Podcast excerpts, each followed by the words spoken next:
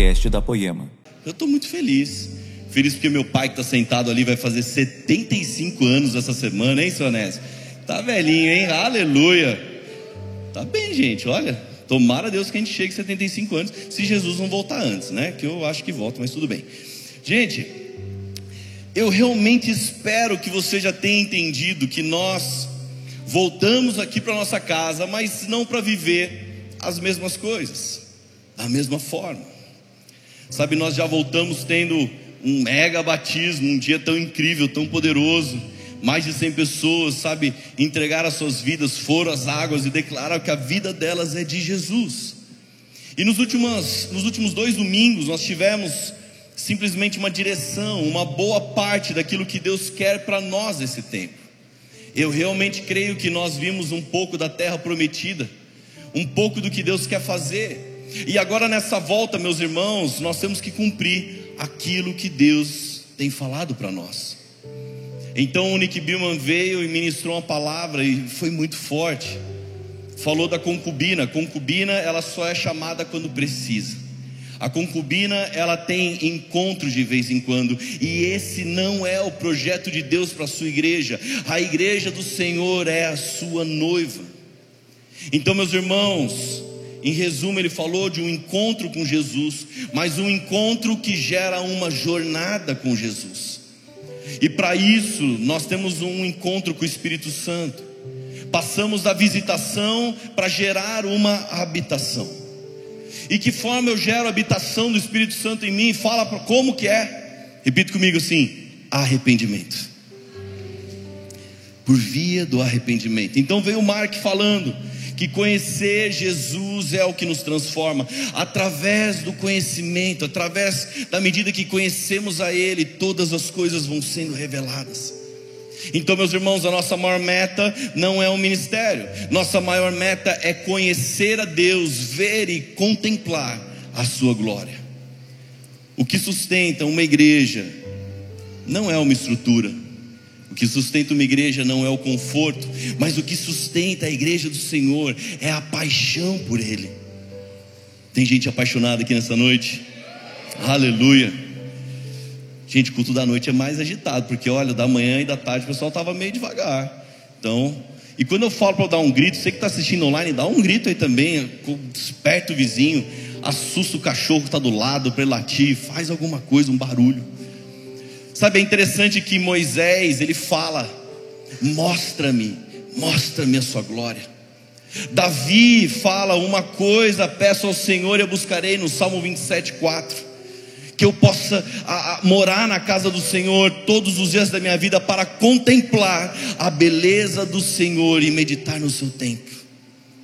Sabe, meus irmãos, de tudo que existe no mundo, a beleza dele é maior do que qualquer coisa que o mundo tem a oferecer. A beleza dele é maior, é mais incrível, mais poderosa do que qualquer coisa. Então, meus irmãos, nessa noite eu quero falar sobre um caminho de negar a si mesmo, um caminho de renúncia, um caminho de arrependimento. Quando, a, a, quando nós estávamos para voltar para cá, a única mensagem que queimava no meu coração era sobre arrependimento, era somente sobre isso. E o nome da mensagem de hoje é: A cruz não serve aos admiradores. Presta atenção que nós temos sido direcionados nesses dias do encontro à jornada, da visitação à habitação, o lugar em que tudo que queremos é buscar e contemplar a glória dele. E cada vez, meus irmãos, que nós descobrimos um Deus ainda maior, não é porque ele era pequeno, mas é porque a nossa visão era pequena em relação a quem Deus é. Nós vemos a Deus de uma forma tão limitada e pensamos que ele é pequenino, ele não é, nunca foi, nunca será. Mas a nossa visão é. Então, meus irmãos, quero começar com Lucas 9, versículo 23. A Bíblia diz: tem um inimigo aqui fazendo um barulho, aqui um zumbido. É você, Moisés. Repreende em nome de Jesus. Moisés, Manuel, desculpa. É que tudo começa com M. O Manuel foi mal, mano. Mas tem um zumbido aqui, gente. Uma abelha ali presa, sei lá. Nós já ouvimos tantas vezes esse versículo, mas nós temos que entender o poder que há nele. Lucas 9, 23 diz: Jesus dizia a todos: Se alguém quer vir após mim, negue a si mesmo dia a dia, tome a sua cruz e siga-me. Olha só, meus irmãos, há um grande, se não o maior desafio para aqueles que querem ser discípulos: o negue a si mesmo e tome a sua cruz. Porque aquele que não se dispõe a carregar a cruz não usará a coroa. Como assim? Meus irmãos, a religião que não nos custa nada, ela não tem valor nenhum. E o grande peso desse texto é o de encontrar prazer nesse mundo a parte de Deus. É pesado, porque encontrar neste mundo todo o prazer que temos nele, todo o prazer que precisamos nele, esse é um desafio.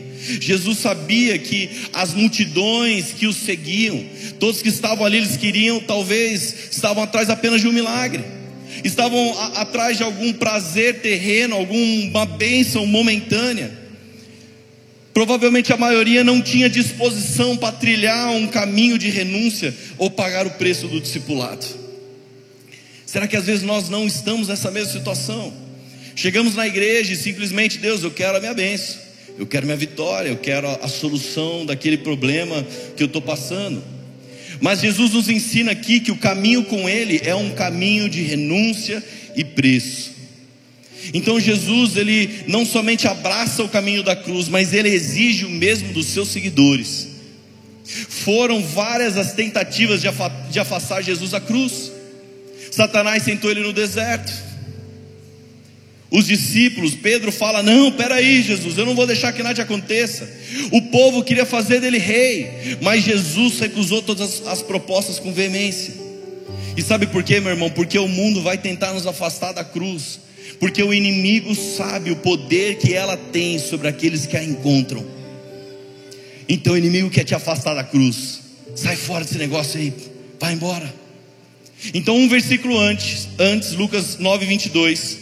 Jesus fala: é necessário que o filho do homem sofra muitas coisas, seja rejeitado pelos anciãos, pelos principais sacerdotes e pelos escribas, seja morto e no terceiro dia ressuscite.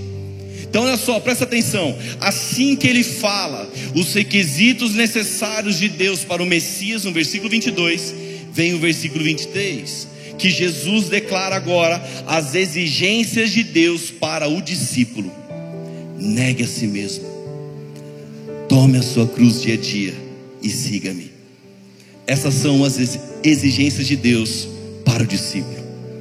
A natureza e o caminho do discípulo são padronizados de acordo com quem Jesus é e para onde ele está indo.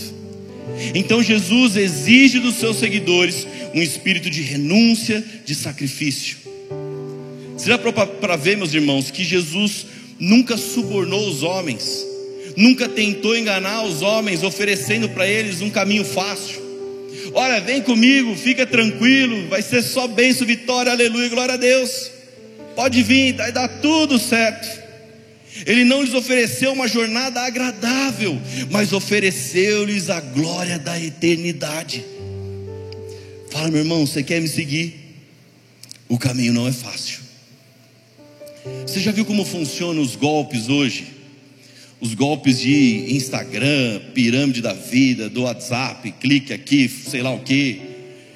Todos eles oferecem um caminho muito rápido para algo. Quer ganhar dinheiro assim, sentado no sofá assistindo Netflix? Clique aqui. Como ficar rico investindo dinheiro tal e dando um retorno tal? Uma porcentagem acima do mercado? Faça tal coisa. Viva de clique, trabalhe em casa e ganhe 20 mil por mês. Oh glória, aleluia. Né? Se alguém souber como essas coisas, conta para nós. A jornada fácil, ela nos seduz. E meus irmãos, Deus pode te dar boas estratégias no seu negócio, pode fazer com que você seja muito abençoado em medidas abundantes. Não é disso que eu estou falando, mas eu estou falando aqui da facilidade que seduz e deturpa o coração do homem aquilo que eu posso ter de forma rápida, sem, sem um preço a ser pago. Ah, pastor, eu terminei meu relacionamento, está muito difícil. Eu estava andando na rua, eu vi um cartaz lá: traga o seu amor de volta em dez dias. É o caminho rápido. Vai lá para ver se dá certo. Depois você volta aqui para a gente orar por você e, né? Acontecer algumas coisas mais. É mais fácil, meu, meu irmão, esse caminho. É mais fácil porque é muito difícil ser transformado para querer depois buscar a restauração no casamento. Ser restaurado, meu irmão, ser transformado é muito difícil. Às vezes dói. Deus tem que lapidar. E às vezes, quando a gente é mais bruto, Deus fala: Ah, vou ter que lapidar bastante você. Esse coração está muito rígido ainda. Um caminho fácil e rápido, sabe? A gente procura durante a nossa vida toda. É o que a bebida faz, é o que a droga faz, é o que a prostituição faz, é o que a pornografia faz. É um caminho fácil e rápido para a dor que sentimos, a carência que grita em nós, o desespero da nossa alma que procura por algo para aliviá-la. Então a vida nos dá muitos caminhos. Vem cá, esse é o caminho fácil. Mas, meus amigos, todos nós aqui sabemos que nada, nada dessas coisas podem preencher o lugar que é de Jesus Cristo. Nada, a gente pode procurar, você pode tentar, mas existe um lugar que é só dele. E ele fala: Você já tentou, né, filho? Mas esse lugar só eu, só eu posso entrar, só eu posso preencher. Então Jesus fala para aqueles, para aquela multidão: Eu não tenho um caminho fácil. Mas daí alguém pode pensar, puxa vida, pastor, mas e agora então? É, é só caminho difícil. A Bíblia diz em João 16, versículo 33: Falei essas coisas para que em mim vocês tenham paz. No mundo vocês passarão por aflições, mas tenham coragem, eu venci o mundo. Aleluia. Jesus não nos abandona em nossos conflitos. E aqui ele nos lembra que a vitória final meus irmãos, ela já foi ganha. E se carregar, e se nós carregarmos isso com coragem, nós podemos declarar a paz de Cristo nos tempos mais desagradáveis. Portanto, o caminho ao qual estamos falando é o caminho do discípulo. Cara, imagine você assistir um jogo. Eu não consigo entender alguém quando assiste um, um, um, um jogo gravado cara já sabe o final do jogo, mas ele assiste mesmo assim. Eu falo, deve ser meio frustrante, eu não consigo compreender isso. Mas imagine você assistindo um jogo que você já sabe o final. Você já sabe que seu time vai ser campeão, vai levantar a taça. É assim a nossa jornada. Você pode estar assistindo um jogo, meu irmão, e Deus está falando: fica tranquilo, eu venci o mundo. Eu já estou contando para você o spoiler do, do que vai acontecer, meu irmão. Agora entenda que o discipulado ele é para todos quantos quiserem seguir a Cristo.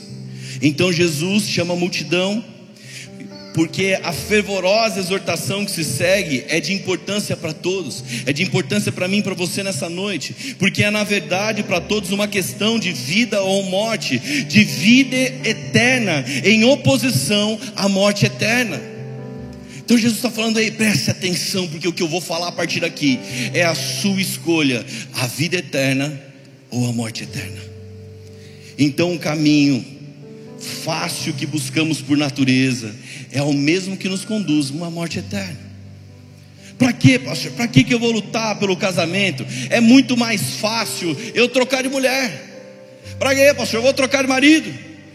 Para que que eu vou mudar tal situação se eu sempre consegui dar um jeitinho? Eu sempre mexi uns pauzinhos aqui e resolvi as coisinhas do meu jeito. Então não vou mudar de vida. Quando Jesus fala para a multidão, a proposta é de um caminho que levará à vida eterna, mas ele fala: vocês precisam saber o preço dela. Vocês precisam ter ciência disso. Então, como ele começa? Olha só, se alguém quer vir após mim. Se alguém quer. Jesus só tem uma espécie de seguidor: discípulos. Ele ordenou que a igreja fizesse discípulos e não admiradores. Ele não falou, vão e façam simpatizantes do Evangelho, vão e façam, sabe, é, é, é, admiradores do Evangelho. Ele falou, vão e façam discípulos. Mas ele começa, se com uma chamada condicional, se alguém quer. Meus irmãos, a soberania de Deus não violenta a vontade humana. Sabe o que significa? Que é, é preciso existir uma predisposição para seguir a Cristo. E eu garanto que Ele coloca isso em nós, mas isso é uma outra mensagem. Mas eu quero dizer para você que você está aqui nesse culto, você está sentado aqui ou assistindo aqui na live, não é porque alguém te obrigou. No máximo, um parente falou assim: você tem que ouvir o Evangelho, você está aqui, mas você tem liberdade de falar: não gostei desse pregador, não gostei dessa igreja, não gostei do louvor, levantar e embora. E não, ninguém vai te amaldiçoar, nós vamos falar: Deus abençoe sua vida em nome de Jesus. Mas você não está aqui obrigado. E sabe por quê? Porque seguir Jesus é sua decisão, seguir Jesus é minha decisão.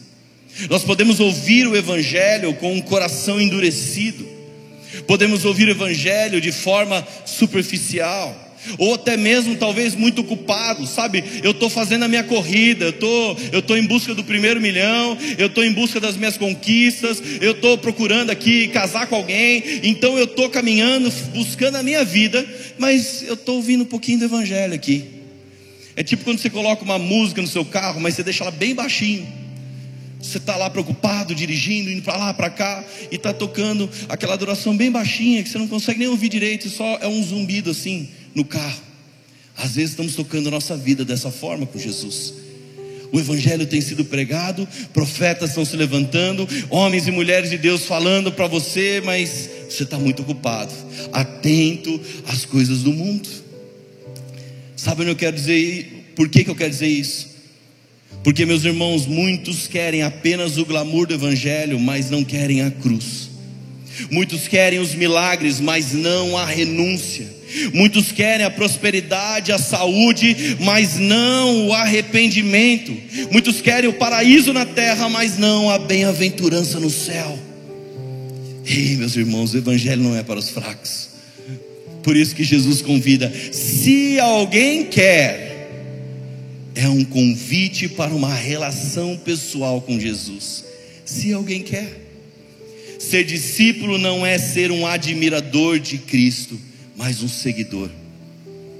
O discípulo segue as pegadas de Cristo.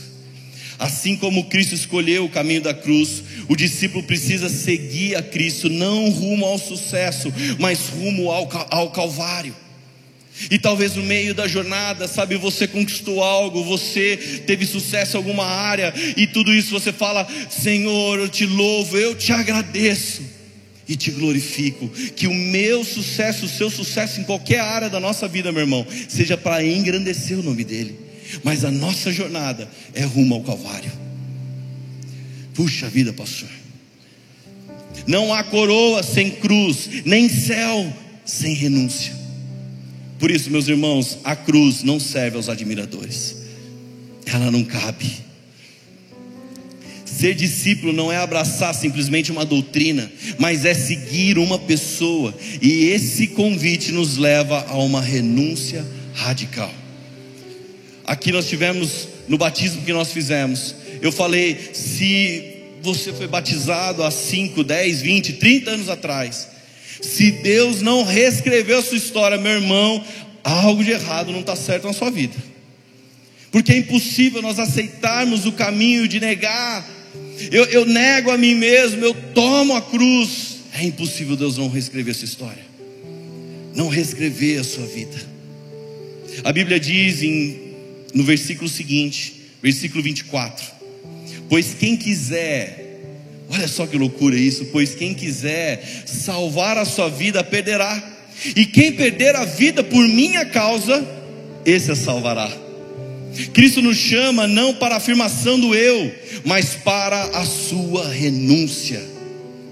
Meus irmãos, nós precisamos abdicar do nosso orgulho, da nossa soberba, da nossa presunção, do nosso excesso de autoconfiança, antes de querer, antes, perdão, gente, deu um grosop aqui, antes de querer seguir os passos de Jesus. Eu vi um Twitter esses dias do pastor Calito, ele falava assim: já orei por muitas pessoas, impus as mãos sobre muitas pessoas, aconselhei pessoas segundo a palavra de Deus, mas eu nada posso fazer para aqueles que sabem de tudo. Eu li aqui e falei: uou, Nem Jesus pode fazer algo por pessoas assim. Nem Jesus pode fazer algo por pessoas, sabe, que é um excesso de autoconfiança. Hoje eu percebo que por muitas vezes é, é, pessoas dessa forma, elas não estão dispostas a aprender, não têm um coração ensinável, um coração vulnerável. E quando me deparo com pessoas assim, eu percebo que é uma perda de tempo tentar compartilhar algo com alguém que simplesmente quer ganhar a vida para a sua própria glória. Então, quando eu me deparo alguém assim, eu falo: Cara, você é muito bom mesmo, parabéns. Agora dá licença que eu vou me juntar ali a gentalha, como eu, sabe que tudo que quer é buscar, é contemplar aquele que é perfeito, aquele que pode todas as coisas. Então dá licença, eu vou me juntar a gentalha ali, tá bom? Amém. Instrução, versículo bíblico do Chaves, do Kiko, na verdade. Sabe, não perde muito tempo com pessoas que são às vezes excessivamente tão seguras de si. Provavelmente alguém extremamente inseguro internamente. Mas ora para Jesus mudar a vida dessas pessoas, amém? Então olha só, negar a si mesmo, não é, eu não estou falando sobre anular-se, mas envolve em mudar o centro de gravidade da visão centrada no eu, para a completa adesão à vontade de Deus. Nós estamos falando agora ali no lounge uma pessoa que está engordando um pouquinho assim a cada dia. Não sou eu, tá, gente? Que eu estou emagrecendo em nome de Jesus. Mas era uma outra pessoa que está engordando cada dia. Ele falou assim: Cara, mudaram a, a, a, as medidas das roupas. Cada vez as roupas estão ficando mais pequenas. Antes cabia o GG, mas agora o GG não cabe mais. Agora tem que ser não sei o quê. Daí a gente falou para o irmão: Irmão, eu, o mundo não gira em torno de você. Sabe, eu acho que é você que está, né? ganhando uns quilinhos a mais aí. Agora imagine a conspiração do mundo. Vamos diminuir a roupa para pegar aquele irmão. Imagine. Às vezes as pessoas pensam assim: oh, o mundo está conspirando contra mim. Às vezes ninguém nem sabe o que está acontecendo com você, meu irmão. Sabe, é você sair da visão centrada no eu. Eu sei de todas as coisas, eu posso todas as coisas, o mundo e por mim, para mim, são todas as coisas.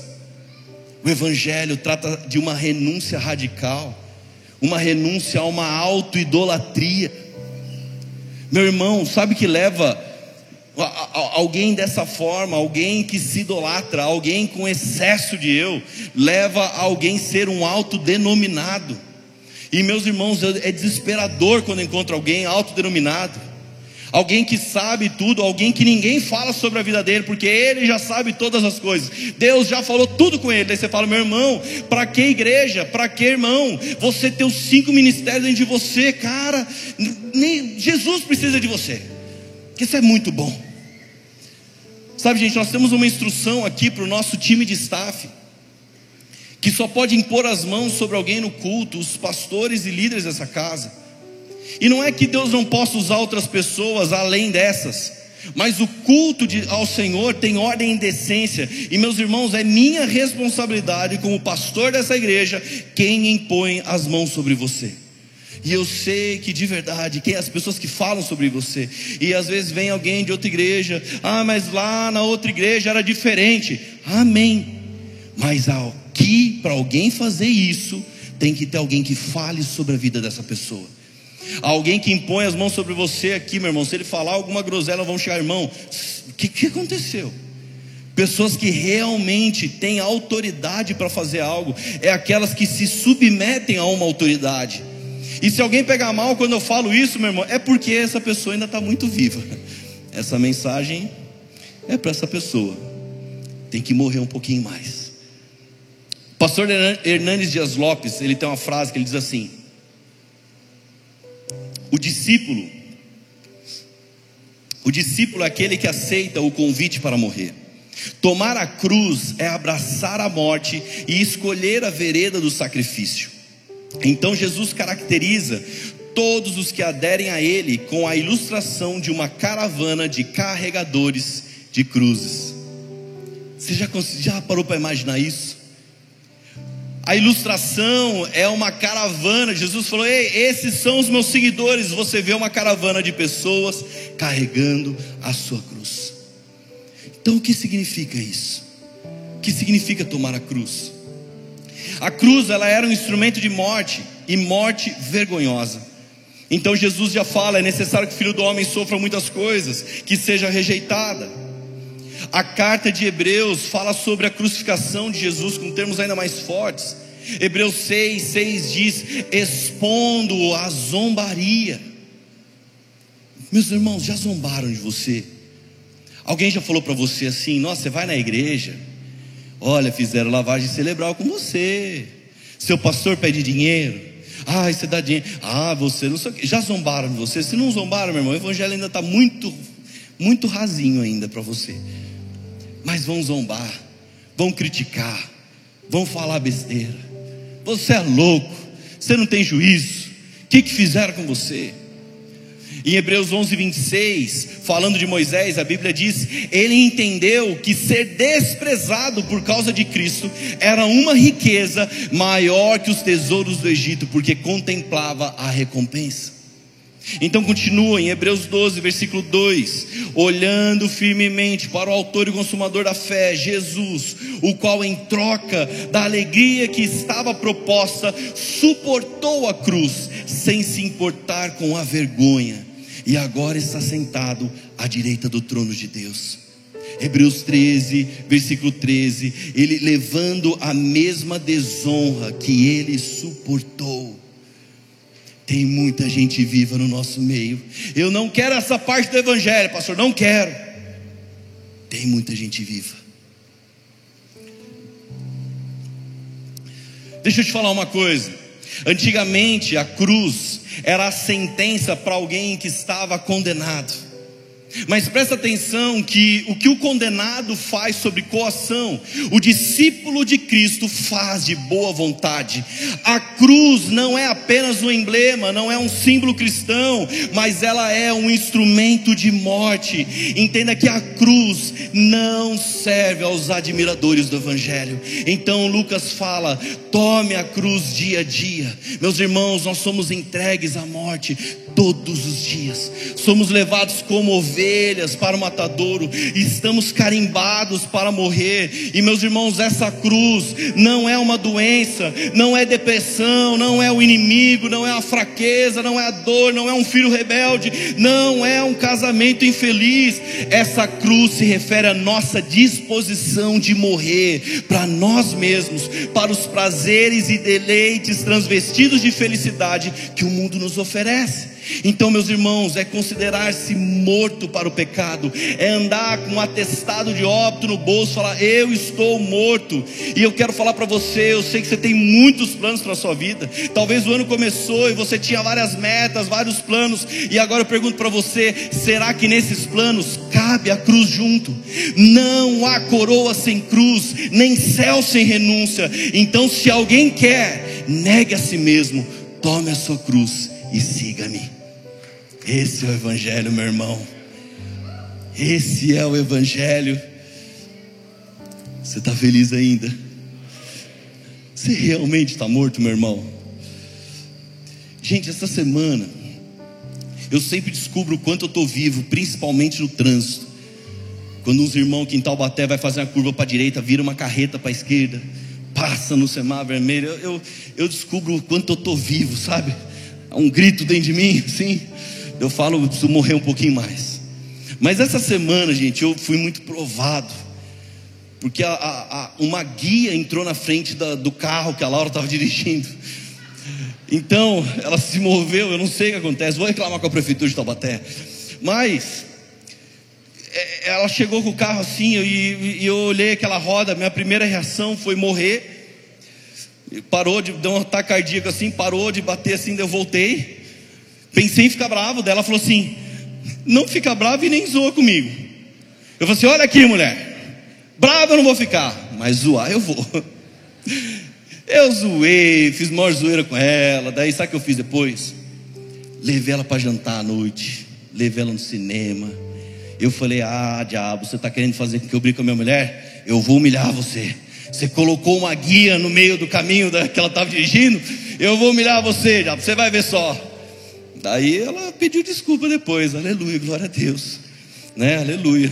Mas sabe, meus irmãos? Daí alguma mulher pega essa parte e fala: Olha, eu vou pegar a roda do carro só para ver se meu marido vai me levar para jantar e no cinema. Meus irmãos, quem se antecipa governa, né? Então, não espera sua esposa fazer isso. Faça você primeiro, amém? Que Deus abençoe as rodas de todos os carros dessa igreja aqui. Brincadeira, foi 10 anos de casado, primeira vez que ela fez isso. Primeira e última, né, amor? Em nome de Jesus, né? Profetiza. Ela vai brigar comigo por ter falado isso depois.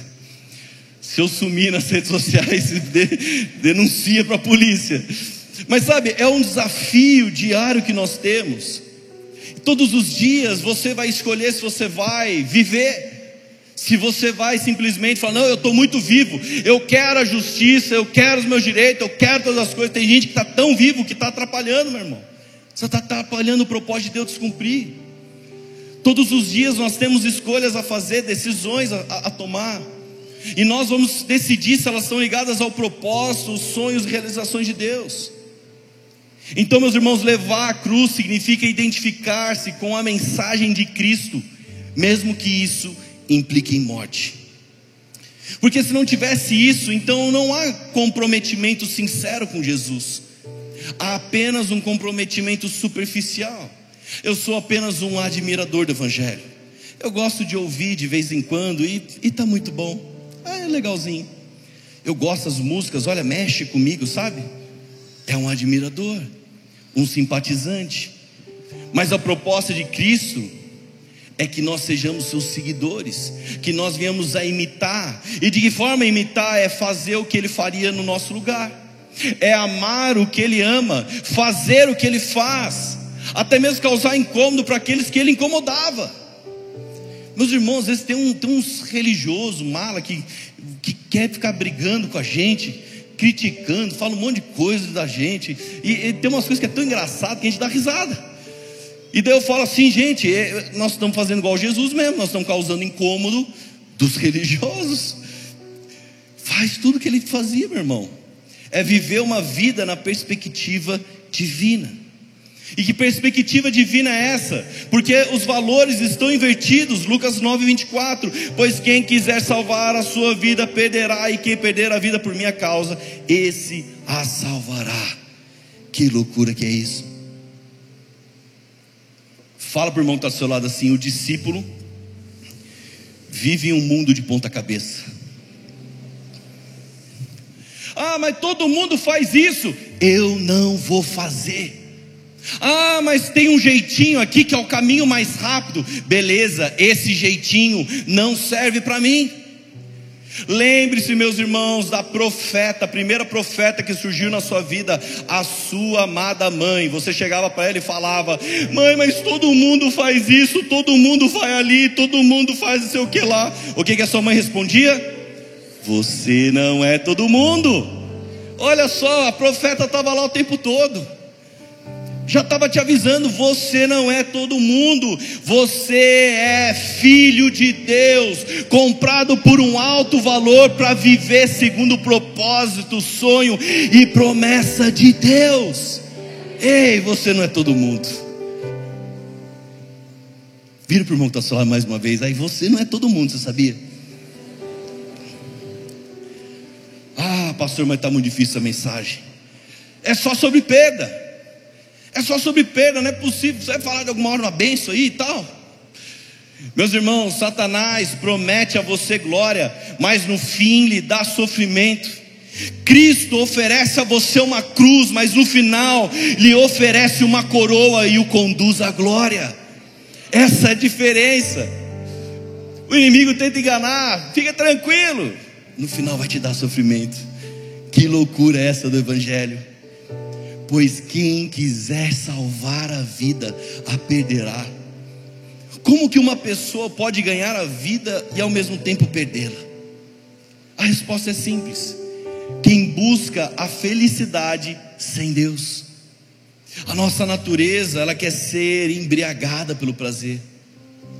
E de verdade, depois que experimentamos várias formas de prazer momentâneo, nós percebemos que não havia ali o ingrediente da felicidade. Há muitos caminhos que podem conduzir as pessoas a uma religião, mas só um caminho que conduz o homem a Deus, meus irmãos. Só existe um. Sabe aquela historinha? As pessoas vêm para Jesus pelo amor ou pela dor. A verdade é que todos cansamos de procurar a felicidade e não encontrá-la. Nós procuramos de várias formas. Talvez alguém está assistindo essa live agora, falou: Eu procurei em vários lugares e a minha esperança era assistir isso. Eu lembro um testemunho de um pastor que ele estava passando uma situação tão terrível. E, e ele queria abandonar tudo.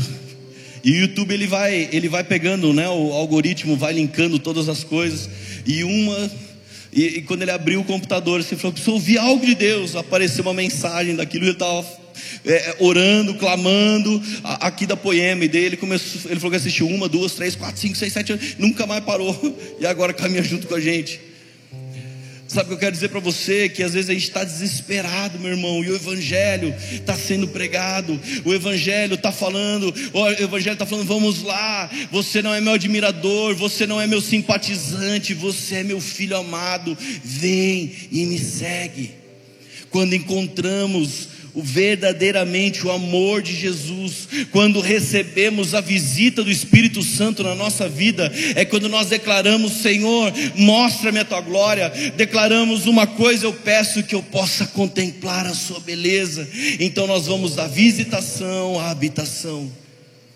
Eu não tive uma visita, mas o Espírito Santo fez habitação em mim. E meus irmãos, em uma jornada que Ele faz morada em nós, em nós, é quando nós somos conduzidos a um arrependimento verdadeiro e genuíno. A Bíblia diz em Atos 2, versículo 38. Pedro respondeu. Essa era a ênfase, essa era a mensagem de Pedro: arrependam-se e cada um de vocês seja batizado em nome, de, em nome de Jesus Cristo para a remissão dos seus pecados, e vocês receberão o dom do Espírito Santo. Ou seja, meus irmãos, eu quero dizer para você que não há salvação sem arrependimento. Ninguém entra no céu sem saber antes que é um pecador. Você tem que ter ciência disso. Então Pedro estava falando: arrependam-se. Arrepender-se é afastar-se do pecado, é mudar a direção da sua vida, da minha vida. Arrepender-se é depender do perdão dEle, da misericórdia dEle, da direção de Deus. Meus irmãos, tem muita gente tomando suas decisões sozinhas, sem ouvir Deus, porque falta arrependimento. Ah, eu estou tomando minhas decisões porque afinal de contas eu sou um cara experiente, eu sou aquilo, aquele outro, eu tenho, eu conheço a palavra de Deus, eu conheço a Bíblia. Então eu não me arrependo mais. Eu não me prostro e declaro minha dependência a Deus, então por isso eu não recebo uma direção de Deus, mas eu simplesmente vou tomando decisões, decisões, decisões que vão nos levando para mais e mais longe de Deus. Sabe a pregação do, do, do a pregação do arrependimento? Ela está desaparecendo dos púlpitos. E provavelmente porque ela não atrai tanto quanto a pregação da vitória. A pregação que você entra e fala: olha, tudo vai dar certo na sua vida, vai ser lindo, maravilhoso, perfeito. Agora, meus irmãos, o brado de Deus o brado de Deus que emana das Escrituras ainda é arrependei-vos. Essa era a ênfase da mensagem de João Batista, era a ênfase da mensagem de Jesus e a dos discípulos: arrependei-vos. Que essa sempre seja a ênfase dessa igreja também. Pois, meus irmãos, a Bíblia diz que todos, todos pecaram e carecem da glória de Deus. O ser humano, ele é culpado diante de Deus e por isso ele precisa arrepender-se. Sem arrependimento, meus irmãos, o homem mais virtuoso, ele não pode ser salvo. Porque o pecado não é tanto uma questão do que fazemos, mas de quem somos. O homem não é pecador porque peca, ele peca porque é pecador. Você entende isso? A nossa natureza, ela é pecaminosa, nosso coração não é bom, mas ele é inclinado para o mal. Mas a Bíblia, ela faz duas promessas ao arrependido. Pedro está falando: arrependei-vos. Para quê? Para a remissão dos pecados e vocês receberão o Espírito Santo. Uma está ligado ao passado e outra ao futuro. Ao passado, a remissão dos pecados. Eu vou remir os seus pecados, eu vou me esquecer dos seus pecados. Mas no futuro está falando e receberão o Espírito Santo de Deus. Então, para todo arrependido, tem essas duas promessas, meu irmão: a remissão dos pecados e o e receberão o Espírito Santo. Ah, pastor, eu já sei disso. Sabe, pastor, eu, eu, eu tenho muitas obras na presença de Deus. Às vezes nós temos tantos frutos. Todos os nossos frutos, meus irmãos, são para glorificar a Deus. Mas no meio do caminho, talvez a frutificação, que é para a glória de Deus, a gente pode querer pegar um pouquinho da glória dele e falar assim: puxa, olha, eu, eu, eu sou perfeito eu sou bom, eu sou incrível, eu sou tal coisa, eu sou super poderoso, eu sou o Superman gospel. Eu sou a mulher mais santa que tem, eu oro mais que todo mundo, eu jejuo mais que todo mundo, eu mereço as coisas de Deus. Você pode pensar várias coisas. E de verdade, às vezes nós precisamos nos arrepender pela nossa falta de arrependimento. Declarar, Senhor, qual foi a última vez que eu prostrei e me arrependi verdadeiramente? Eu não me agarrei aos resultados, eu não me agarrei aos frutos ao meu redor. Qual foi a última vez? Sabe, meus irmãos, quando nós praticamente fomos expulsos aqui da igreja, nós tivemos um evento, você lembra parte dessa história? Então, por um problema técnico que aconteceu, pegou fogo aqui no jateamento de celulose. Então, pessoal ficou desesperado. Ah, acabou a igreja. Meu Deus, a gente fez um culto na associação. Daí passou um culto na associação, nós voltamos para cá, fizemos dois cultos, se eu não me engano. E eu lembro que um dos cultos a gente falou assim: vamos, vamos fazer uma limpeza no telhado, onde queimou. E quando nós começamos a, a limpar os lugares que tinham queimados, nós vimos que havia um dano na estrutura, que não foi, não tinha nada a ver com o um incêndio. O fogo revelou o problema. Dá até para pregar sobre isso, mas o fogo revelou o problema. Nós vimos que é uma construção muito boa, mas o telhado ele tinha praticamente 50 anos. Então nós vimos fissuras, nós vimos uma estrutura danificada. Então, imediatamente nós não fizemos mais nenhum culto, nós já fomos direto para a associação e pedimos para o engenheiro fazer um laudo. E nesse laudo ele disse: Olha, não quer dizer que vai cair, mas diante das fissuras que tem, pode ser que aconteça algum acidente, caia alguma teia na cabeça de alguém. Fica tranquilo que não vai cair nada agora, tá? Em nome de Jesus. Vou construir isso. Mas pode acontecer algo muito sério. Então, diante dessas fissuras, nós fomos para a associação, ficamos três meses lá. E eu lembro que chegava a gente falava: Meu Deus do céu, e agora vai acabar a igreja, agora é o fim. E eu falava: Calma, Jesus está com a gente. Eu estava sempre animado, mas a verdade é que eu chegava em casa, eu chorava, eu falava: Deus, o que, que o Senhor está querendo com a gente? O que o Senhor quer para a sua igreja, Senhor. Fala conosco. Então eu, eu, eu comecei a orar para ver se Deus queria que a gente ficasse na associação, que a gente alugasse de vez aquele lugar. E, e, e não era isso que Deus queria. Eu fui ver um imóvel e daí eu levei todo o time de pastores lá. Eu falei, gente, vamos lá orar num, num espaço.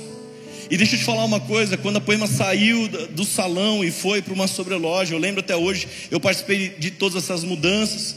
Eu lembro que eu olhei, eu falei assim, falei, meu Deus, custa mil reais o aluguel desse espaço. Cara, será que tem gente que vai caber aqui? Eu falei, cara, é, são duzentos e poucos metros, não lembro agora exatamente. Será que, cara, a gente precisa de tanto espaço assim? E outra, mil reais, cara, você está você tá saindo do salão, você, você vai passar fome, hein? Eu botei um medo nele, ele falou assim, cara, eu almoço na sua casa. Daí a gente ficou um tempo lá, e meus irmãos, o primeiro culto já estava cheio, já estava lotado. Nós ficamos um tempo lá, depois nós fomos atrás da Bomboi, quando nós chegamos lá, o lugar era muito maior, era mais que o dobro do que nós estávamos vendo antes, que nós estávamos antes. O aluguel era 4.500 reais. Eu falei, meu Deus, velho. Cara, só que agora eu também estou tempo integral na obra. Então, assim, se você passar fome, eu também passo fome. Depois, então nós vamos almoçar na casa dos irmãos.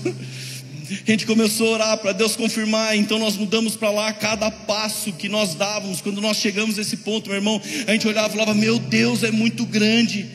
O que, que a gente vai fazer com o espaço sobrando? Eu lembro um dia que a gente pensou assim: colocar umas cortinas para diminuir o espaço da igreja. que ilusão nossa, né? Acho que era uma falta de fé. Meus irmãos, daí pela primeira vez, quando nós estávamos na associação, eu fui ver um outro espaço, um outro galpão junto com os pastores. Eu enganei os pastores. Eu falei, gente, vamos orar lá na igreja. Daí quando eles estavam, chegaram aqui todo mundo. Eu falei, gente, entra dentro do carro. Não, onde nós vamos? Entra dentro do carro, nós vamos para um lugar. Daí a gente chegou no galpão, todo mundo olhando, meu Deus, e agora? Então nós oramos, nós adoramos aquele lugar. E, eu, eu, e, o posicionamento de cada pastor que estava ali falou: Cara, não importa se a gente vier para cá ou se a gente voltar para o nosso antigo ponto, cara, nós estamos juntos. Nós estamos fechados para aquilo que Jesus quer fazer. Então, meus irmãos, por que, que eu estou dizendo tudo isso? Porque a única coisa que eu queria era ouvir a direção de Deus.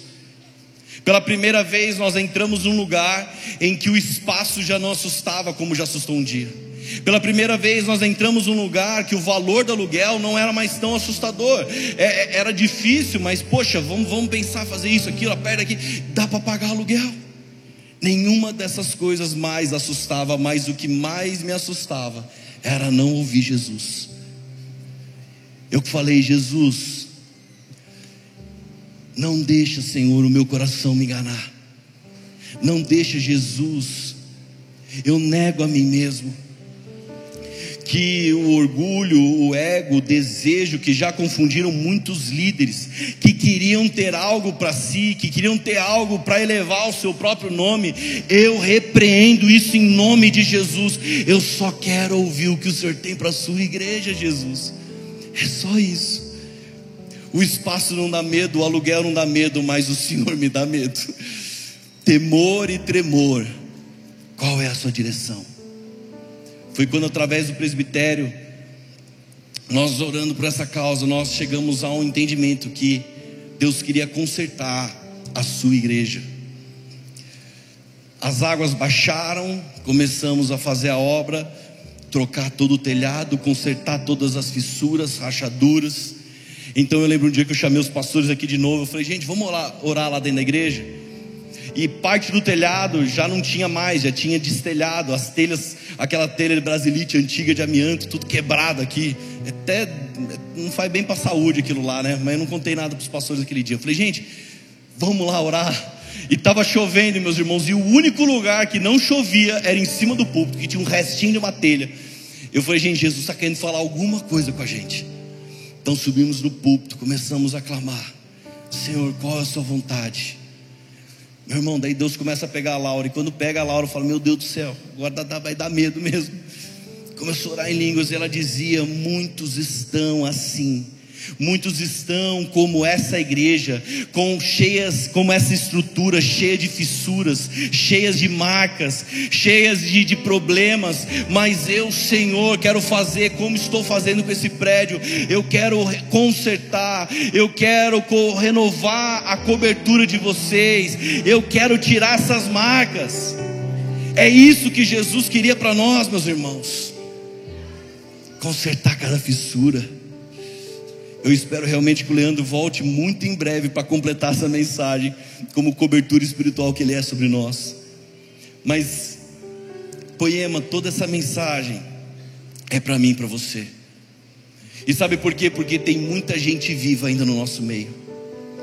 Quantas fissuras foram geradas em nós pelo nosso ego, pelo nosso orgulho, pela nossa arrogância Quantas fissuras foram geradas pelo desejo de ganhar a vida? Quantos de nós andamos em desonra, em deslealdade, e isso abalou a nossa cobertura espiritual? Tem gente andando descoberto pelo simples fato de não ter um coração ensinável e quebrantado. Por isso que a única mensagem que Jesus colocava no meu coração para a nossa volta é: arrependei-vos. Arrependei-vos. Sabe, meus irmãos, a, a água benta, ela tem como significado algo relacionado ao perdoar dos nossos pecados e também uma forma de proteger contra o mal. Mas quando, e eu não estou aqui para falar mal dela, tá bom? Mas quando eu leio a minha Bíblia, eu concordo com o que Charles Spurgeon diz. Ele diz que a melhor água benta são lágrimas de arrependimento. A melhor água benta são lágrimas de arrependimento.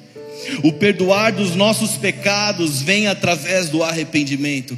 A forma de lutar contra o mal, contra a nossa natureza pecaminosa é o arrependimento. E meus irmãos, a santidade, ela só é possível por via do arrependimento diário. À medida que todos os dias eu me prostro, todos os dias eu falo, Senhor, eu me arrependo, Senhor. Então eu posso declarar, Senhor, eu tenho buscado caminhar essa jornada em santidade. Porque toda vez, toda vez que o meu coração, toda vez que o mundo tenta, eu dobro, eu me prostro e me arrependo diariamente. Então, para concluir, ah, poema. Deus quer consertar algumas fissuras que o mundo fez. Deus quer consertar, meus irmãos, aquilo que o coração te enganou. E por várias, por várias vezes ele nos enganou e trouxe rachaduras. Há marcas do nosso achismo, ou sabe, o nosso senso de justiça deixou tantas marcas em nós. A nossa tentativa de ganhar a vida sem querer morrer. E o brado de Deus que emana das Escrituras ainda é arrependei-vos. Jesus não está oferecendo um caminho fácil, mas está oferecendo um caminho de renúncia e um preço nessa noite. Agora, meus irmãos, presta atenção que ele fala: se alguém quer, talvez esse convite não é para todo mundo aqui, porque alguém fala: não, eu não quero, eu quero ficar com a mensagem da vitória, ela é, ela é mais legal.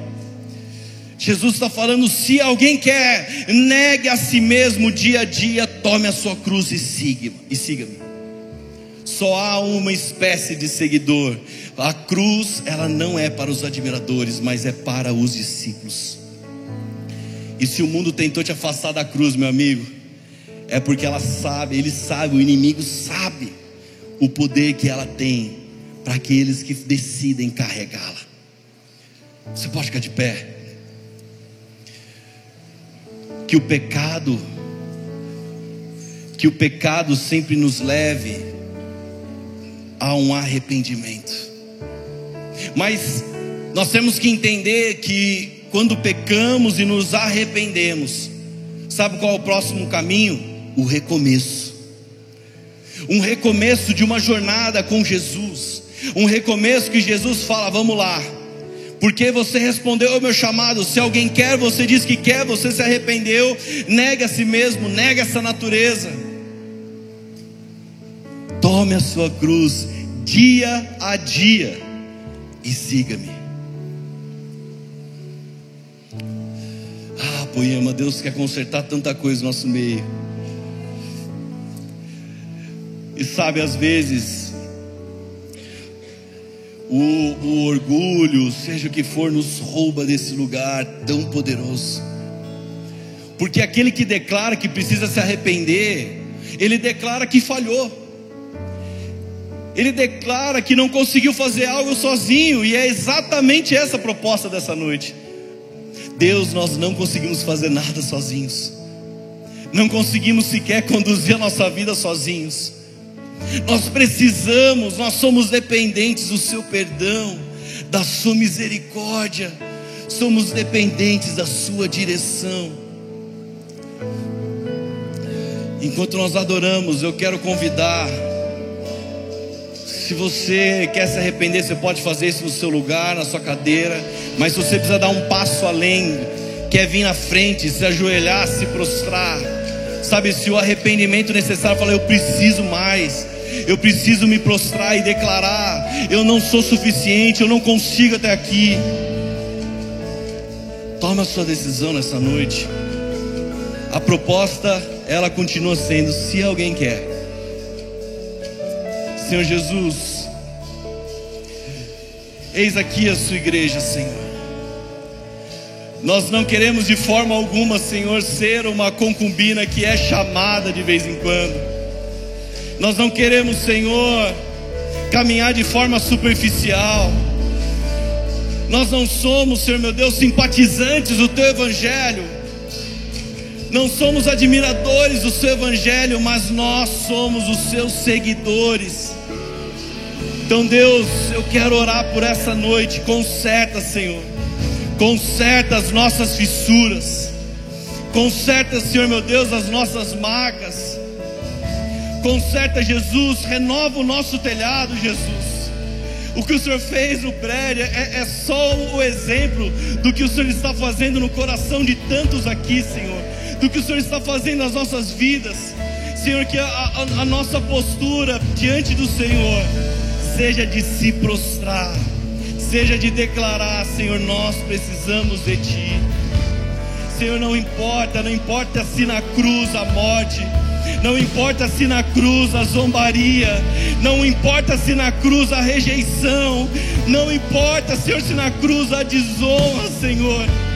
Quanto mais caminhamos para perto de Ti, mais alguns tentam nos jogar pedra, tentam nos atingir, tentam nos desanimar, mas nós declaramos que também, quanto mais próximo de Ti, mais contemplamos a Sua glória, Senhor. Mais contemplamos a Sua glória. Enquanto eu estou de pé, Senhor, eu fico olhando para o meu sucesso, mas de joelho, prostrado, eu declaro uma coisa eu peço, Senhor. Deixa eu habitar, deixa eu habitar na Sua presença, Senhor. Deixa eu contemplar a Sua beleza, Senhor, em nome de Jesus. Conserta corações, Senhor, meu Deus, nessa noite. Conserta as fissuras, Senhor, nessa noite. O mundo tentou transvestir de felicidade tantas coisas, mas nós não encontramos a felicidade lá. A verdadeira felicidade que queremos, que buscamos, está na jornada contigo, está na jornada do nega a si mesmo, está na jornada de carregar a cruz, Senhor. Então eu te agradeço, Senhor. Eu te agradeço pelo grande privilégio que é poder ser seu seguidor, Senhor. Ser o seu seguidor não é simpatizante, Deus.